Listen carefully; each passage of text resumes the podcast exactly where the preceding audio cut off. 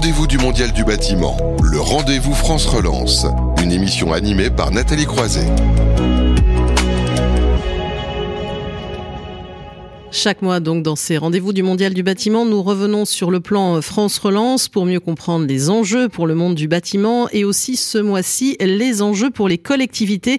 Pour en parler, nous sommes ravis d'accueillir Nicolas Garnier. Bonjour.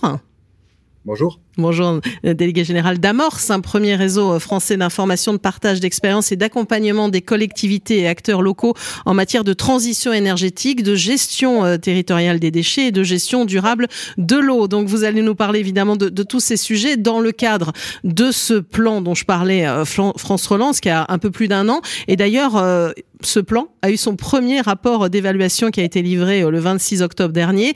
En conclusion, en résumé, il est indiqué, alors il y a quelques points un, peu plus euh, euh, litigieux, on va dire, dont on va parler, mais en tout cas, l'objectif macroéconomique de court terme est atteint ou va bientôt être atteint en termes d'activité et encore plus en termes d'emploi. C'est un peu le bilan qui est dressé. Et vous, quel est votre bilan, Nicolas Garnier? Alors il est peut-être plus mesuré, même s'il est globalement quand même assez positif. On peut quand même euh, mettre au crédit euh, de ce gouvernement, et, et Marjolaine Minimilfer vient de le dire, euh, vraiment une, une, poussée très intéressante sur les questions de maîtrise de l'énergie, en particulier rénovation des bâtiments publics, rénovation des logements. Donc là, je, je rejoins, j'allais dire, l'optimisme. Si je voulais quand même essayer de challenger un peu cette partie-là, je pense qu'il y a encore énormément à faire sur la rénovation. Il faut surtout pas se satisfaire du rythme actuel, en particulier dans le domaine de la précarité énergétique, où il reste encore énormément de passoires thermique et puis euh, le nombre de bâtiments publics des collectivités locales qu'il s'agit de rénover sont très très importants. C'est pour ça qu'Amorce a, a, développé un outil euh, gratuit, euh, universel de, de pilotage de, de, la rénovation dans les bâtiments publics des collectivités locales et dans le tertiaire. c'est plus contrasté dans le domaine des, de la production d'énergie. Et là, je fais aussi écho à, au, au, plan d'investissement, qui est la deuxième partie, l'acte 2 de ce plan de relance, euh, France dans lequel on a on y reviendra peut-être, mais on a, on a un peu l'impression qu'il y a une sorte d'orientation très très lourde et très discutable euh, des investissements et des aides euh, sur les énergies. J'y reviendrai peut-être euh, tout à l'heure. Et puis le troisième élément, peut-être où là aussi le bilan il est contrasté, c'est c'est ce qui a été mis sur l'économie circulaire. Les, sommes en jeu sont quand même beaucoup moins importantes que les, dizaines de le de milliards d'euros sur la rénovation. On a mis en gros 500 millions d'euros sur l'économie circulaire. C'est quand même un enjeu largement aussi important. Donc c'est déjà mieux que rien. Hein. On avait beaucoup moins avant, donc il faut d'abord saluer l'effort qui a été réalisé, mais euh, ce qui nous gêne dans la partie économie circulaire, c'est qu'on a l'impression qu'on a euh, pas totalement trouvé les leviers pour ce qui est pour nous l'objectif principal des collectivités locales, c'est-à-dire détourner le déchet de la décharge. Euh, D'abord parce que la déchet, les, déchets, les, décharges légalement, on va en avoir de moins en moins. Il y a une directive européenne qui nous qui nous limite, et puis on a une taxe euh, générale sur les activités polluantes qui est extrêmement euh, extrêmement lourde et, qui impacte les, les Français d'une certaine manière par la taxe d'enlèvement des ordures ménagères, la TGAP. Mmh. Euh, et on a un peu l'impression quand même qu'on n'a pas complètement trouvé la pleine puissance pour détourner massivement de la décharge. Il y a des bons points la création d'une filière CSR, en particulier combustible de, substitution, qui est quand même intéressante. Il y a des moyens financiers. Il faut encore que ça sorte de terre parce que c'est pas c'est pas simple à faire accepter. En particulier, c'est plus contrasté sur les biodéchets, qui est un peu normalement la priorité des collectivités des, des 5-6 prochaines années, parce que on n'a probablement pas trouvé complètement le modus vivendi pour pour vraiment déclencher la collecte sélective des biodéchets de manière massive dans les collectivités locales sans surcoût pour les pour les contribuables. Euh, J'allais dire à, à tome constante. Et puis c'est aussi plus contrasté sur le recyclage parce qu'on a l'impression qu'on a donné beaucoup d'argent à des gens qui auraient dû faire de même. Euh, c'est pas pour rien qu'on a créé des systèmes d'éco-organismes, c'est pour que ils assument euh, les filières de recyclage, les conditions de recyclage. Là, on met quand même beaucoup d'argent public euh, pour les industriels et à l'inverse, on en met peu pour les collectivités locales qui assument, de notre point de vue, trop le recyclage, en particulier des plastiques ou le non-recyclage des plastiques, puisqu'il y a encore beaucoup de plastiques non recyclables. Puis dernier élément du contraste, là, ça, serait peut-être plus dur dans le bilan, c'est sur l'eau. l'eau, c'est quand même un enjeu qui a, qui a pas trouvé sa place pour nous dans le débat politique. J'espère que la, prochaine présidentielle va, mettre en lumière les sujets de l'eau. On a, deux sujets en France, un sujet de, tension quantitatif sur l'eau, 90 départements euh, l'année dernière qui ont été en arrêté sécheresse, on va avoir une, on va avoir une guerre de l'eau en France, d'une certaine manière, peut-être pas armée, mais une guerre, une tension sur l'eau très forte. Il faut vraiment qu'on apprenne à utiliser l'eau différemment. Euh, je reviendrai d'ailleurs sur l'un des usages que méconnus de l'eau. Euh, et puis, et puis, il y a une question qualitative parce que l'eau est aujourd'hui menacée par un certain nombre de polluants, de polluants émergents. Il y a plusieurs études qui sont sorties des agences de l'eau. Et pour nous, c'était le moment de mettre le paquet euh, sur le financement de, j'allais dire, de, la gestion de l'eau 2.0, euh, capable de à la fois économiser l'eau et mieux protéger les ressources en eau. Et là, c'est un peu léger. On est à 300 millions d'euros, principalement pour faire du réseau et du, de la canalisation. Pour nous, là, il faut revoir le modèle économique de manière à trouver beaucoup plus d'argent euh, pour euh, remoderniser complètement euh, la, gestion de l'eau au regard de, des nouveaux enjeux. Donc voilà un peu un bilan un peu contrasté, sachant que sur le plan d'investissement, peut-être que vous allez me poser la question après. Là, j'aurais beaucoup à dire parce que là, le bilan n'est pas contrasté, il est mauvais. Voilà, pour nous. Notre... alors, vous pouvez en parler d'investissement et aussi alors une question de la rénovation énergétique. Hein, vous l'avez évoqué et vous, ce qui vous intéresse, on va dire tout particulièrement, c'est la rénovation des bâtiments publics. Dans ce euh, rapport d'évaluation dont je parlais, il est indiqué que finalement les travaux pouvant être exécutés rapidement ont été privilégiés. Hein. On sent que là, on a mis, on va dire, le, paquet pour sur deux ans, ce qui peut conduire finalement à sélectionner des gros projets à impact énergétique plus faible. Est-ce que vous vous partagez ce point de vue par rapport à ce rapport? euh, peut-être je rejoins un peu ce rapport dans le fait qu'aujourd'hui on, on, a des, des, bilans plutôt positifs sur la partie rénovation, que ce soit dans le logement ou dans les bâtiments, mais c'est des, des, des, bilans chiffrés en nombre d'opérations. Mmh. C'est pas des bilans chiffrés en efficacité de l'opération. Et ce qu'on a vu, y compris avant ce plan de relance, c'est qu'on peut dire qu'il y a plein de rénovations en France si vous changez deux fenêtres ou vous mettez une pompe à chaleur à la place d'un grille-pain. Mais ça, c'est pas de la rénovation. Euh, donc euh, la réalité, c'est probablement qu'il faut passer euh, d'un bilan très positif de masse, de quantité, à un bilan très positif, qualitatif, parce qu'on ne revient pas deux fois dans le même logement et on revient pas deux fois dans le même bâtiment public sur 10 ou 15 ans. Donc les travaux, ils sont faits pour des durées longues et probablement, et c'est là où, en particulier, peut-être que ça va amener tout doucement sur peut-être moi mon message principal, en particulier sur l'énergie, c'est attention. Est-ce qu'on n'est pas en train de se en particulier, je pense au décret tertiaire, qui est l'autre mmh. levier les sous dans la vie. Hein. Il y a aussi euh, un certain nombre de conditions de contraintes. Je pense au, au, au décret tertiaire, je pense aussi à l'obligation de rénovation des passoires thermiques et à l'interdiction de location qui va bientôt avoir lieu. C'est que on, on, a l'impression qu'il y, y, y a, la volonté de faire, et puis ensuite, quand on commence à regarder comment c'est fait ou comment on est accompagné, tout d'un coup arrive une solution qui est l'électricité, de manière tombée du ciel, la fameuse fait électricité, mais la fait électricité c'était le 19e siècle, où, alors ne croyez pas que j'ai quoi que ce soit contre l'électricité, mais je trouve que le, le myopisme, le, le tropisme qui a lieu sur l'électricité, moi, me commence à me poser sérieusement problème et, aux, collectivités locales parce qu'il y a une petite musique qui est en train de se mettre en place, euh, qui est en gros euh, le changement climatique, c'est grave. Euh, là, au passage, euh, j'abonde absolument et totalement. Le changement, le dérèglement climatique, c'est très grave. Donc, il faut, faut quitter les énergies fossiles. Au passage, on, a toujours du mal à dire quand.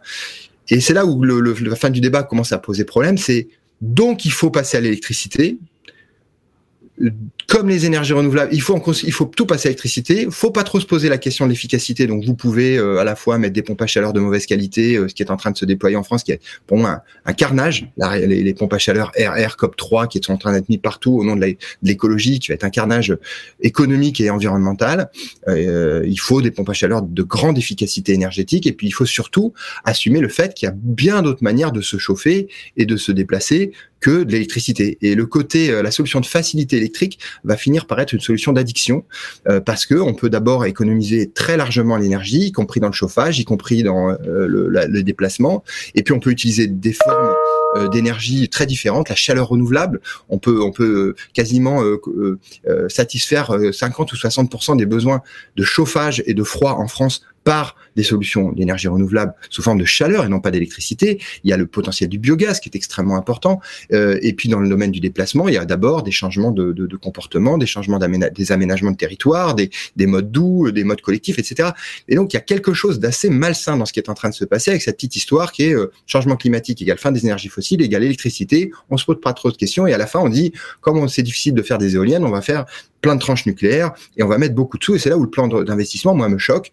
Un plan d'investissement sur le long terme qui dit finalement number one, on va faire plein de tranches nucléaires. Là aussi rien contre le nucléaire, mais pour moi, c'est mettre la charrue avant les bœufs et créer une addiction à l'électricité dont on voit par les marchés économiques que l'électricité voit son coût exploser également. Euh, sur le marché de gros, on est en train de, de doubler sur un an le coût de l'électricité.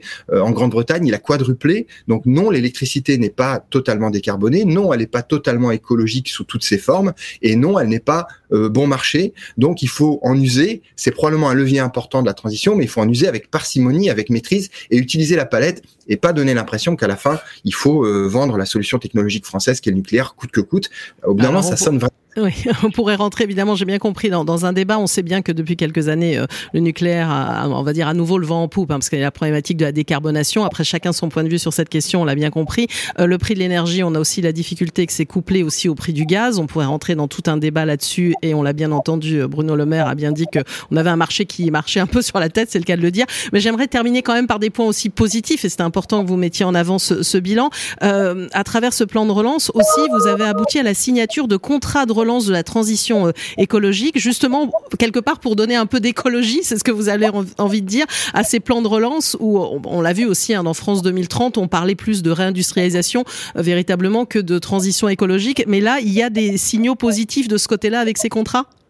Oui, positif. En tout cas, on a envie de les voir comme positifs. Quand il y a un an, le Premier ministre Jean Castex a annoncé la généralisation de contrats de transition, de relance et de transition écologique, nous on a applaudi des deux mains parce que on sent qu'on rentre dans une période où les questions d'écologie, de transition écologique doivent être massifiées. C'est-à-dire que pendant quelques, pendant, pendant les années 2000, on avait des, euh, des pionniers qui montraient qu'on pouvait faire des choses extraordinaires à l'échelle locale, euh, avec le monde économique, avec le monde associatif, etc. Et puis, euh, on est vraiment dans une phase où il faut massifier, il faut généraliser des bonnes pratiques. On n'est plus, on n'est plus juste à dire aux 20h de, France 2, il y, a, une collectivité locale qui fait les choses très bien. Il faut arriver à dire tout le monde fait les choses très bien. Donc nous, on a complètement soutenu le gouvernement dans une, forme de généralisation de ces contrats. Euh, cela dit, très vite, on s'est rendu compte que dans le CRTE, contrat de relance transition écologique, le R, il était en majuscule et puis le TE était un peu en minuscule. Et, on s'est dit, euh, il faut, est-ce que c'est des contrats de relance par la transition écologique? Est-ce que c'est des contrats de relance pour la transition écologique? Ou est-ce que c'est des contrats de relance avec un petit peu de transition écologique au milieu? Effectivement, euh, on s'est mis d'accord avec la ministre pour dire non, non, T et E, c'est majuscule, c'est central, c'est structurant euh, dans la relance. Euh, c'est pas juste pour faire joli. Et donc, euh, on s'est rendu compte qu'il fallait absolument qu'on aide euh, à la fois les collectivités locales, mais aussi les, les services déconcentrés de l'État, à porter cette idée avec à la fois des, des, des, moyens. Alors pour l'instant, les moyens ils sont connus, c'est ceux dont on a parlé tout à l'heure, mais ils sont territorialisables. Mmh. on pense qu'à terme, il faudra quand même que les moyens du plan de relance intègrent une, une dimension euh, écologique plus incitative, plus encourageante. C'est-à-dire que, en gros, euh, on ne devrait pas euh, euh, construire un construire un hôpital. Je sais pas si vous m'entendez. Oui, on vous entend. Il y a une petite coupure, mais on vous entend. Oui. Parfait. Donc je disais, euh, on peut pas construire un hôpital sans se poser des questions euh, des consommations d'eau, des consommations d'énergie, du gaspillage alimentaire dans la cantine, etc. Or aujourd'hui, on va donner des sous aux hôpitaux, même s'ils ne font pas euh, la part de job euh, sur les questions de transition écologique. Donc il y a probablement quelque chose d'un peu plus important à faire, mais bon, les délais étaient courts, et là on comprend le gouvernement, il fallait lancer tout de suite, il y a le Covid, etc.